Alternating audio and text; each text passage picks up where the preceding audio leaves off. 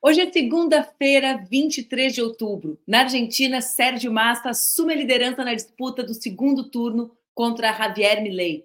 Na província de Buenos Aires, o candidato progressista Axel Kicillof é reeleito com mais de 45% dos votos. Separa o teu café e vem começar a semana no alto astral argentino aqui no Expresso com a Manu.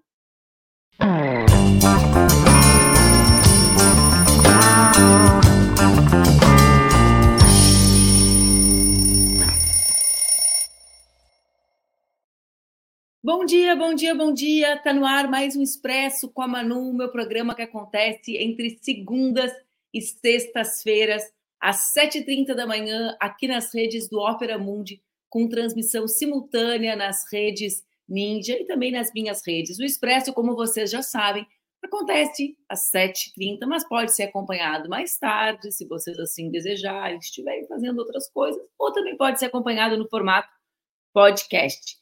Todo mundo acordou mais feliz, né, gente? A gente demorou esses cinco minutinhos aqui porque tem imagem madrugada dentro da celebração argentina, dos acontecimentos argentinos, e a gente queria trazer tudo quentíssimo para vocês, porque eu sei que muita gente ficou agitada ontem antes de dormir. Mas, se teve gente que ficou agitada, acho que o clima no comitê do Javier Milei estava mais parecido com esta foto aqui. Quero ver se vocês lembram dessa foto. Vocês acham? Vocês lembram dessa foto? 2014, vocês lembram? Aécio pronto, vestido, pronto para ser presidente e Dilma ganhou. Pois é, foi assim que a noite acabou, né, dona Laira? Lá no comitê do candidato Javier Milei. Bom, ontem, eu, eu, eu até vou dizer para vocês, vocês estão com o café pronto para a gente começar? A mídia brasileira, internacional, não falava de outra coisa, comentando, inclusive, baseado nas pesquisas de opinião, para não dizerem que estavam tirando só da cabeça, porque esse é um dos assuntos que eu quero falar com vocês no dia de hoje. Mas só se falava em que em Javier Milei, aquele cara esquisitíssimo, para usar um adjetivo, né, que liderava as pesquisas de intenção de voto para a presidência argentina e que havia tido um resultado bastante positivo, superior, superando os outros dois uh, candidatos, digamos, do pelotão de frente nas prévias que haviam acontecido há pouco mais de um mês no nosso país vizinho. Então, contrariando todas as expectativas, não foi ele que ficou em primeiro lugar no primeiro turno da eleição argentina que aconteceu no dia de ontem. Sérgio Massa, o candidato do peronismo, liderou o primeiro turno das eleições e vai disputar o segundo turno contra Javier Milei. Bom, tem muitos aspectos desses dados para trazer para vocês. Os dados, com 98% dos votos contabilizados, o Massa fez quase 37 pontos e o Milley fez quase 30 pontos. Ontem, durante o dia, muito se comentava sobre a possibilidade de vitória em primeiro turno. Durante o dia, antes das urnas abrirem, comentavam a possibilidade de Milley ganhar no primeiro turno e durante a noite, enquanto a apuração acontecia, muita gente comentava sobre a possibilidade de Sérgio Massa ganhar no primeiro turno. Só para a gente começar do início. qual, é a, qual é a forma para vencer as eleições na Argentina? Bom, o primeiro colocado tem que ter pelo menos 40% dos votos, com uma diferença de 10 pontos do segundo colocado, ou então conquistar mais de 45 votos, que foi o caso do Axel, do uh, governador reeleito da província de Buenos Aires, como a gente vai comentar mais adiante. Então, é por isso que muito se especulava sobre a possibilidade da vitória de Milley e depois com o desenvolvimento da vitória de Sérgio Massa. A vitória no primeiro turno não aconteceu, mas, por certo, houve uma reversão de expectativas completa fa pelo fato de Sérgio Massa, que representava a fórmula, né, a chapa uh, com o nome União por la Pátria, uh, liderando, e Milley com a, com a sua fórmula que se chamava La Liberdade Avança, uh, em segundo lugar. Os dois vão disputar o segundo turno em 19 de novembro. Além de Massa e de Milley, Patrícia Burris, que é representante de uma chapa que se chama Juntos por El Câmbio, que é a chapa do chamado macrismo, né, do que representa a direita mais tradicional argentina, fez 23, quase 24% dos votos, ou seja, vai, vai ter um papel importante nesse segundo turno da eleição, as decisões, os caminhos escolhidos pelo macrismo. A participação eleitoral nessa eleição foi de apenas 74%, acompanhando um movimento que a gente também tem eh, visto no Brasil de uma participação cada vez menor, o engajamento menor da população nos processos eleitorais. Em 2019, a participação já tinha sido bastante baixa, tinha sido de 81,6%. Esse dado, gente, é um dado bastante impressionante. Essa é a participação mais baixa das argentinas e dos argentinos desde o ano de 1990 e 1983. Ou seja, desde 1983, os argentinos não estavam tão desmobilizados para votar numa eleição que mobilizou tantos setores da sociedade. Não é essa uma outra questão para a gente refletir? Para mim é.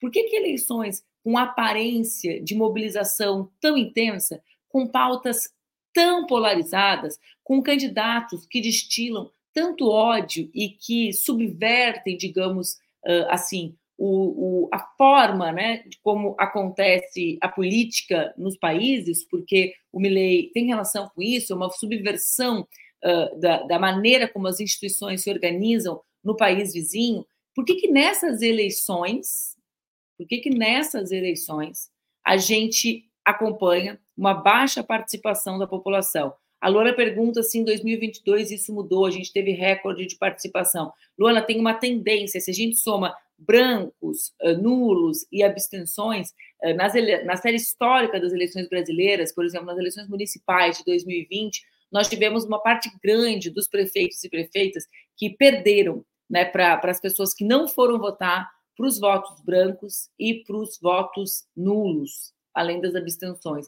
Então, assim, é, eu sei que nós mobilizamos muito o processo eleitoral de 2022, mas quando nós acompanhamos resultados eleitorais uh, das, das eleições anteriores a 2022, a gente identifica uma desmobilização das pessoas e um não engajamento das pessoas nessa, nessas eleições. Né? 2020 mesmo foi escandalosa a baixa participação, ou então, ainda, né, pessoas que vão votar e que não votam e que não escolhem nenhum uh, dos candidatos. Eu já vou comentar com você sobre o cenário de segundo turno, mas antes eu ainda quero falar um pouco dessa virada de Sérgio Massa, né, para que a gente possa pensar o que aconteceu. E a gente vai começar mostrando para vocês uh, um mapa que traz os votos das prévias, os votos da Burris, né, que estão em amarelo, os votos do Massa, que estão em azul, e os votos do Milley, que estão em roxo. Né? Vocês acompanham aqui, a gente tem o mapa das, da Argentina, do nosso lado, ali mais próximo da letra L, né? Porque eu não sei como vai, como vocês estão vendo aí, fica projetado, não sei nunca se está espelhado, se não está espelhado, isso aqui acho que não. Mas então ali vocês estão vendo a diferença uh, do desempenho do Sérgio Massa, que havia perdido em quase todas as províncias para a cor roxa é o Milley, tá, gente? Não sei por que, botaram o Milley da minha cor preferida, mas vamos lá.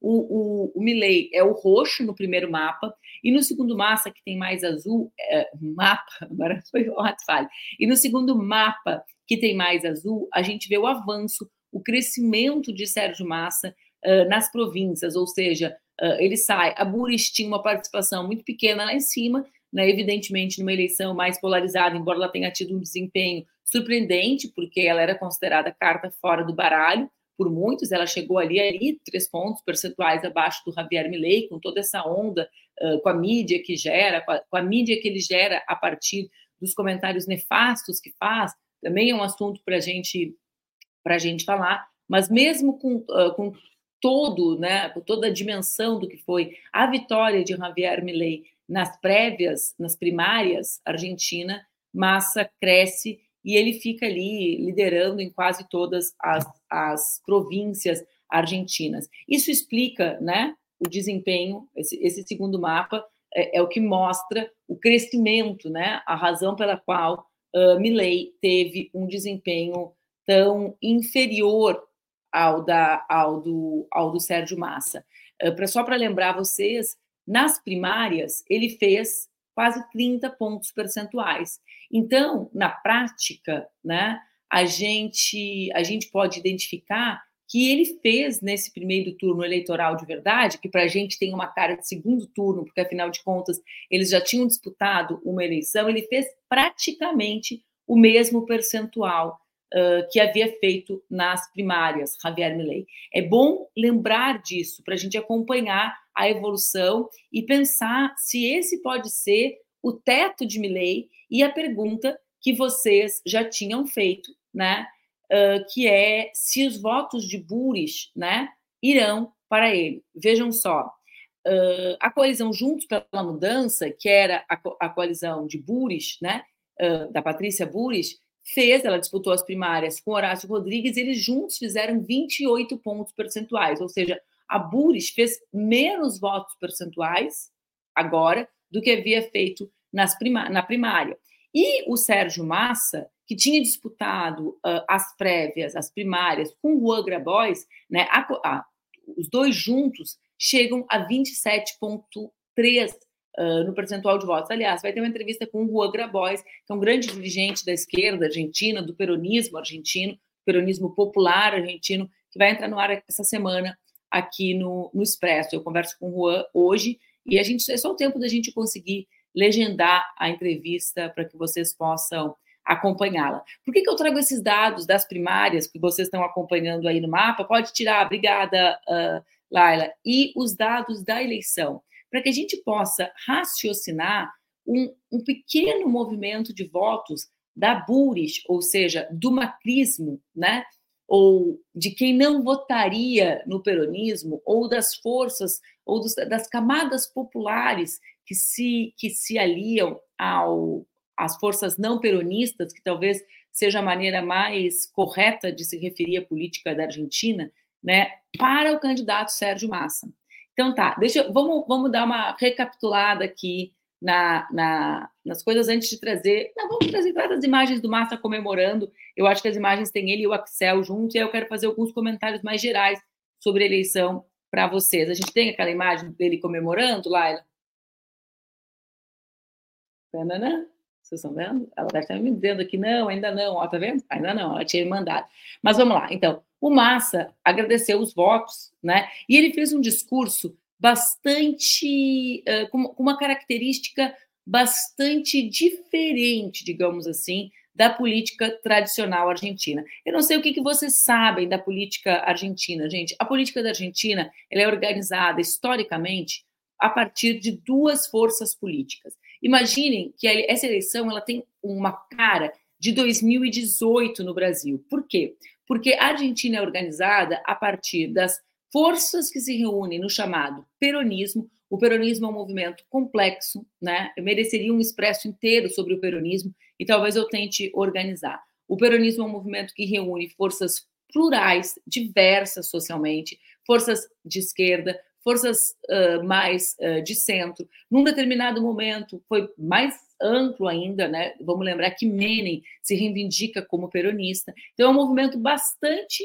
amplo que se identifica com o Aperão, ex-presidente da Argentina. Bom, né? É, que foi o homem dos direitos trabalhistas que construiu essa Argentina que a gente conhece hoje. Esse, essa, esse é um lado da política. Em 2003, com Néstor Kirchner, que vocês também conhecem, naquele ciclo progressista na América Latina, o peronismo, então, se funde né, a partir de uma força mais popular, com mais, com mais comprometimento com as transformações e bastante integrada nas transformações sociais latino-americanas.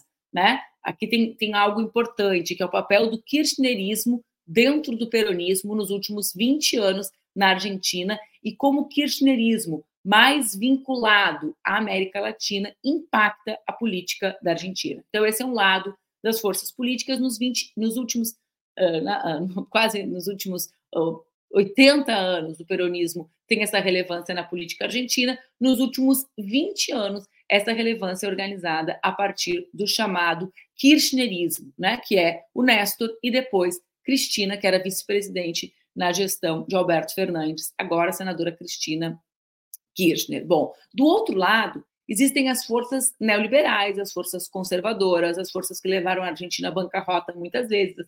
acho que vocês devem lembrar da Argentina no início dos anos 2000, quebrada, manifestações, piqueteiros, fábricas ocupadas, e, e, foram forças que governaram a Argentina depois do ciclo dos Kirchner, do Néstor e da Cristina, com quem? Com Maurício Macri. Quem é Macri? Macri é aquele presidente, procurem aí na internet, com uma pinta de revista Caras, e não é uma piada, ele era exatamente esse perfil.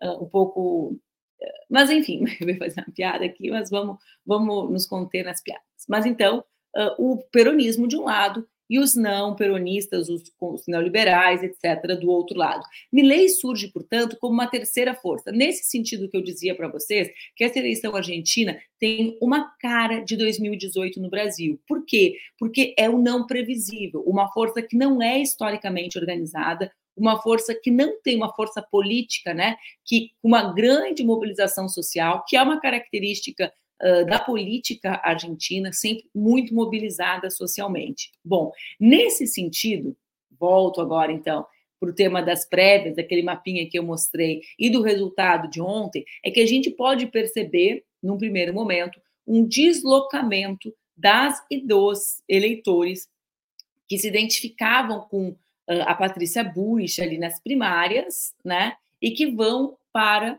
Sérgio Massa. Esse é o movimento mais talvez que a gente mais possa concluir que aconteceu ontem para garantir esta vitória no primeiro turno eleitoral, né? Porque o Massa fica à frente, vocês estão fazendo várias piadinhas aí, gente. Vocês começaram a segunda com uma cara de segunda, né? O Massa ficar em primeiro foi Massa, Los Hermanos é Massa, vocês estão animados nas piadinhas, nas piadinhas com o nome do Massa, né, gente? Vocês sabem que não tem mesmo sentido na Argentina, né? Mas vamos lá. Então, o que, que acontece? Isso era, isso era um, um dos debates que ontem os argentinos e as argentinas com quem eu falava me traziam, né? Que é onde vai se posicionar o eleitorado mais conservador argentino? Por quê? Qual a perspectiva? Vejam só, a perspectiva de vitória no primeiro turno de Javier Milei pode ter feito com que uma parte do eleitorado não peronista, mas que não aderiu as ideias de Javier Milei, ou seja, não um eleitorado de direita extrema que não virou de, direita, de, de extrema direita, vocês lembram dessa analogia, né? De, da, a direita, um, um eleitorado da direita tradicional que não migraria para essa extrema direita absolutamente uh, desvinculada uh, da, da, dos acúmulos civilizacionais dos países, como é o caso de Javier Milei, pode ter migrado para Sérgio Massa ontem ainda. Então, acho que essa é uma explicação razoável, que Massa tenha crescido para além do peronismo já ontem, a partir da ameaça uh, pública, de um ambiente público de que Milley poderia vencer as eleições ontem. Para que isso? Para levar as eleições para o segundo turno. É muito normal, né? A gente, eu já vivi isso na eleição de 2020 em Porto Alegre, diante das pesquisas que indicavam que eu ia ficar no primeiro turno, a, a turma conservadora se mobilizou contra e deslocou seus votos para um outro candidato, que ficou, inclusive, em primeiro lugar. Então, acho que pode ter acontecido um movimento parecido no dia de ontem, ou seja, que setores um pouquinho mais amplos tenham se, já tenham migrado para a candidatura do Massa. Não por nada, na fala do Massa de ontem, e aí vejam, né, quando os processos acontecem depois, aquilo que a gente fala da história se repetir, né, como, gente, como quem aprende com a história pode tentar encurtar os processos históricos dos seus países. A fala de Massa ontem, uma fala em que ele diz né, que vai convocar um governo de unidade nacional, convocando os melhores quadros, sem importar a força política desses quadros, já dá uma cara de frente ampla. Vocês percebem? A Argentina talvez esteja vivendo 2018 e 2022 ao mesmo tempo. Porque, de um lado, tem uma força política nova, tá aqui, ó, aqui é o tweet dele, que ele agradece os 25 milhões de argentinos que saíram para votar, ou seja, pegando já essa ideia de que é preciso mobilizar os argentinos enquanto nação e não apenas o peronismo. E aí, logo em seguida, ele diz: Eu vou convocar um governo de unidade nacional com os melhores. sem me importar com a força política. 19 de novembro, que é a data da próxima, do segundo turno, a gente vai ter que definir se quer construir um país que abrace a todos ou um país do salve-se quem puder. Eu vou abraçar cada argentino e cada argentina, não importa como pensem, não importa a religião, não importa a religião, não importa a condição social. Então, para mim, gente, tem uma cara, tem uma cara de 18 com 22. Né? Então, uma eleição que surge uma força política nova, uma força política que, lamentavelmente, não foi prevista pelo sistema político argentino, porque não está conectado com o que vem acontecendo. A mesma coisa do Brasil. Né? A surpresa geral do resultado das primárias, para mim, é a manifestação dessa, desse descompasso entre uma parte do sistema político e o que acontece com uma parte expressiva da sociedade. E aí, né, diante dessa, desse cenário, uma partezinha dos, dos não peronistas já avança para Sérgio Massa e, ao mesmo tempo, Massa já avança no seu discurso rumo a uma frente mais ampla, ou seja, o discurso de Massa, do Massa ontem foi um discurso mirando nos votos de Patrícia Burris, mirando na institucionalidade. A gente tem aí o discurso dele para ouvir. Será que vai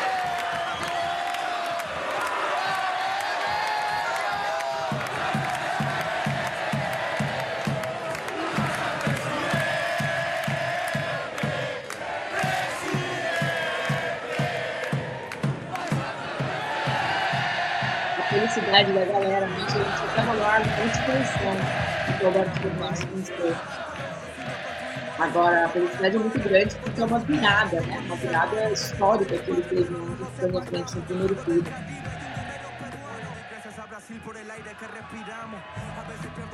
E tá rolando um rap no fundo, né? Será que a gente vai conseguir ver? Bom, deixa, deixa, pode deixar. Já sentimos, a gente já viu o clima e eu acabei lendo essa parte para vocês uh, do discurso. Pode deixar, Laila. Já deu para a galera ficar feliz vendo um pouco da mobilização das argentinas e dos argentinos ontem.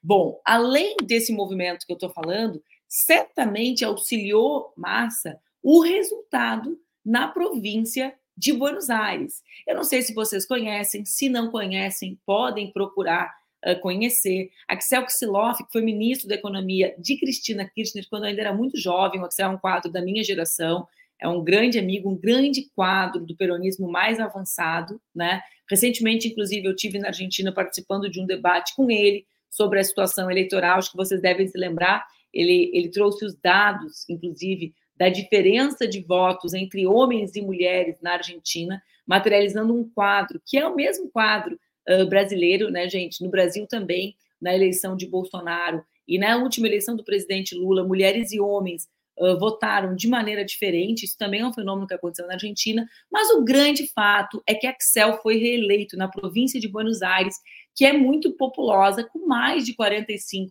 dos votos, uh, 19 pontos na frente do segundo colocado. Isso certamente ajudou Sérgio Massa porque é um lugar muito populoso, um quadro jovem, mobilizado, que poderia ser o candidato a presidente. Né? A escolha de massa não foi uma escolha pacífica entre o peronismo, né? existiam diversos candidatos que poderiam ser os candidatos à presidência.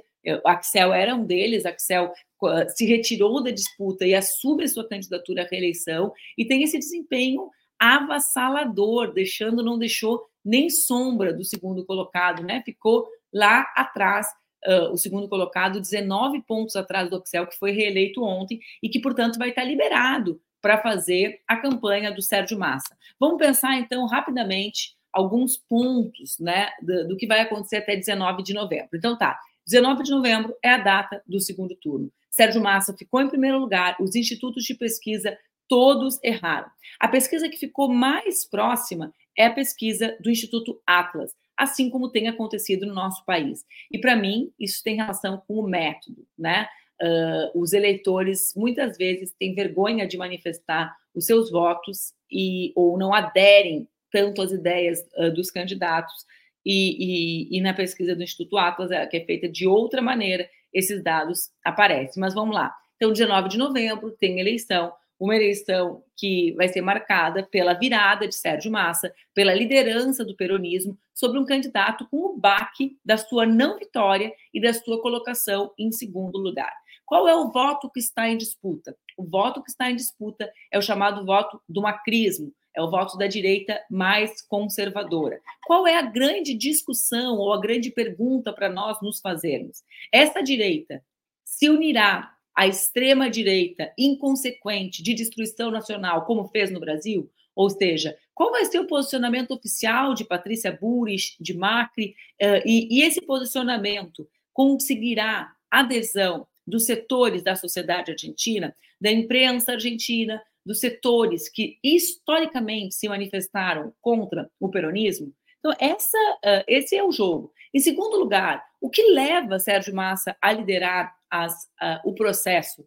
Né? O peronismo é uma força política com muita mobilização social, né? com muita. Eu quero lembrar vocês que depois de derrotados para Macri, eles nas ruas derrotaram a reforma da Previdência.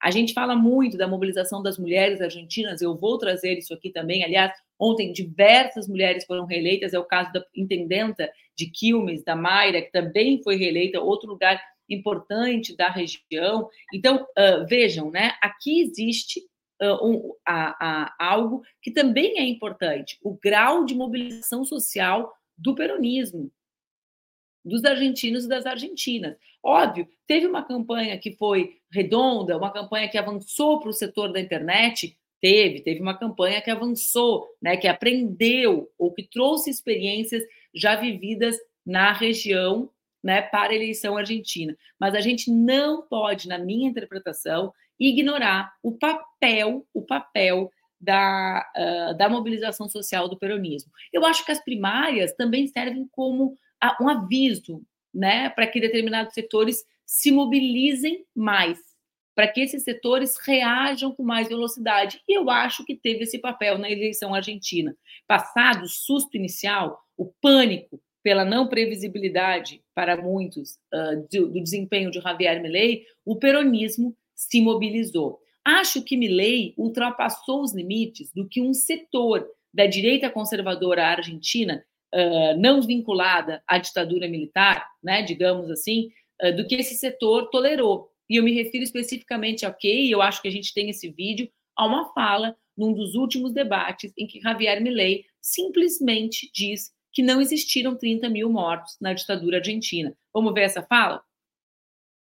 Los liberales en Argentina hemos sido acusados de cosas verdaderamente aberrantes, como fachos, fascistas, nazis, cosas que no tienen nada que ver con nosotros. Por eso les quiero dar la definición del liberalismo de nuestro máximo prócer de la libertad, Alberto Venegas Lynch, hijo. El liberalismo es el respeto irrestricto del proyecto de vida del prójimo, basado en el principio de no agresión y en defensa del derecho a la vida, a la libertad y a la propiedad. No hay lugar para esas acusaciones. Por otra parte, nosotros valoramos la visión de memoria, verdad y justicia. Aquí. Empecemos por la verdad. No fueron 30.000 los desaparecidos, son 8.753. Então, por outra parte, estamos absolutamente em contra pode, pode da tirar. tuerta da história.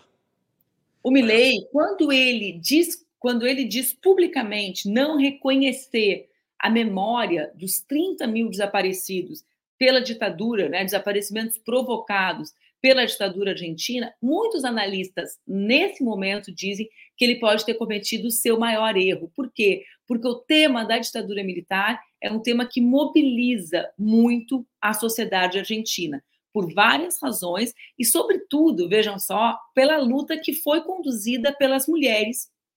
Mulheres, eu vou usar a palavra velhas para que vocês entendam, as idosas, as mães argentinas as mães argentinas que se tornaram as avós argentinas que lutam pela busca dos seus filhos e também pela identidade dos seus netos sequestrados pela ditadura argentina e entregues à adoção.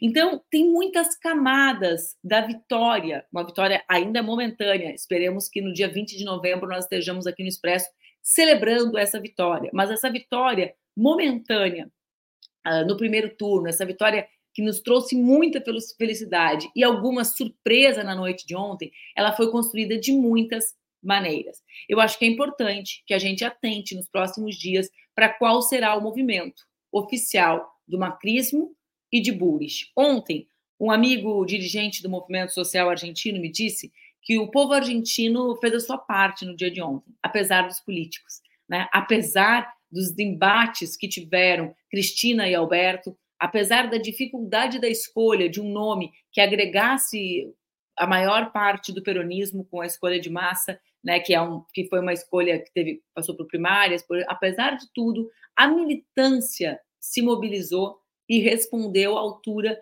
do que a Argentina merece, que nos próximos uh, 30 dias a gente veja esse movimento se materializar. Foi uma grande vitória, eu fico bastante feliz e vamos e vou acompanhar os desdobramentos agora com bastante atenção, porque o voto conservador está em disputa na Argentina. Será que Javier Milei vai conseguir reagir daquele estado letárgico que saiu do seu comitê, acompanhado de Eduardo Bolsonaro e Rodrigo Constantino? Gente, eu, eu, eu tento tá, não falar deles, porque tem tanta coisa importante acontecendo no mundo e eles se tornaram os malditos. Quem mesmo? Mas uh, o Eduardo Bolsonaro ontem sendo interrompido na televisão argentina foi uma das melhores cenas para alegrar o nosso o nosso final de semana de vitória, que terminou com essa vitória no domingo. Vocês viram essa cena? A gente tem ela aí, Lulu? Acho que tem, né? Ele começa a defender as armas. Fazer um exame prático de disparo. Então, eh, Poner adelante armas de fuego para los ciudadanos significa dar condiciones para que tengan la legítima defensa, para que no sean masacrados. Gracias, Mariano. Demasiada generosa es la Argentina y somos los argentinos para recibir a este tipo de gente, ¿no? está hablando de la libertad de, disponer de armas directamente. y con el argumento y con el justificativo de que la gente se pueda defender. ¿No llama Lautaro, te parece? Por eso sí le fue a su padre que los brasileños con lógica lo sacaram do poder, por sorte, não? Por suerte. Bem, por suerte. É, a ver, Então, gente, esse é um pouco do quadro da eleição argentina. Acompanhem essa semana, não sei se amanhã ou na quarta-feira vai entrar no ar a entrevista que eu vou fazer hoje com o Juan Grabois, que é um dirigente do peronismo, que vai nos falar sobre a mobilização social e sobre os próximos passos uh, para a consagração dessa vitória. Mas nem só de notícias boas, nós já passamos dos 30 minutos, eu sei, eu sei, eu sei, mas eu quero trazer só mais uh, um dado que para mim é bastante triste, porque nem, não, nem só de notícias boas, embora nós estivéssemos precisando de uma notícia boa, como foi a notícia de ontem. O Ministério da Saúde palestino, gente, ontem atualizou o número de mortos, acrescentando que há mais de 14 mil feridos na área da faixa de Gaza e o número de mortos subiu para 4.651 mortos. Uma verdadeira multidão. Não bastasse isso, 40% desses mortos, ou seja, 2 mil pessoas, são crianças. São dados estarrecedores da realidade da violência de Israel contra a faixa de Gaza, contra a população palestina. Além disso, outra notícia muito triste foi a morte da poeta e romancista Eba Abunada, de apenas 32 anos.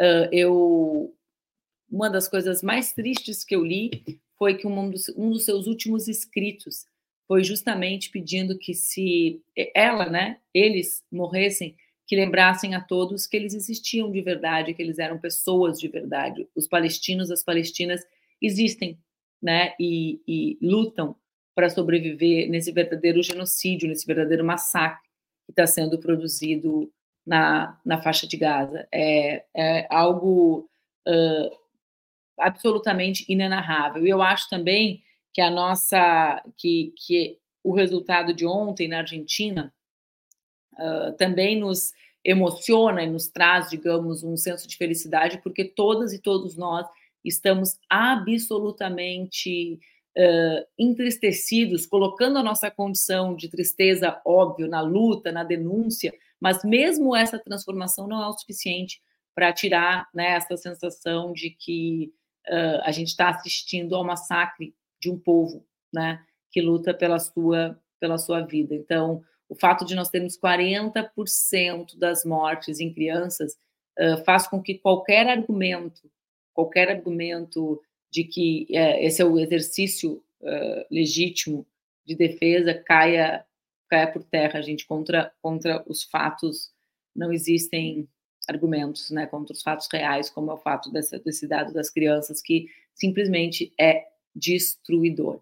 Bom, uh, durante essa semana eu vou tentar trazer o máximo de notícias que eu conseguir uh, da eleição argentina, né? Vocês estão acompanhando o, o avançar uh, dos temas relacionados a Gaza por aqui também, mas eu vou tentar trazer as informações da Argentina e antes de encerrar, eu quero trazer um, uma imagem para a gente tentar uh, ficar um pouco melhor na segunda-feira, que é justamente da primeira medalha de ouro no skate dos Jogos Pan-Americanos, que está acontecendo em Santiago, no Chile, justamente com a Raíssa Leal, que fez dobradinha no pódio com a Pamela Rosa, que ficou com a prata. Olha que lindeza, duas brasileiras tão jovenzinhas no PAN, já desfilando as suas medalhas. Para ela, Pamela Rosa, 211,34. Prata do Brasil! Sente só o clima na esplanada de deportes urbanos em Santiago, no Chile. Pamela Rosa no detalhe da sua imagem. E a Raíssa agora? Que emoção dessa menina. Momento da campeã pan-americana, medalha de ouro. Raíssa Leal, 236,98 para Raíssa. No ponto mais alto do pódio, depois de uma senhora final que nós, que nós tivemos. Tá no detalhe da transmissão no canal Olímpico do Brasil. É isso, gente. A simpatia, o talento e a luta das nossas meninas esportistas aqui no Brasil. Tenham uma ótima semana. Amanhã, às 7h30, a gente se encontra por aqui. Um beijo, fiquem bem.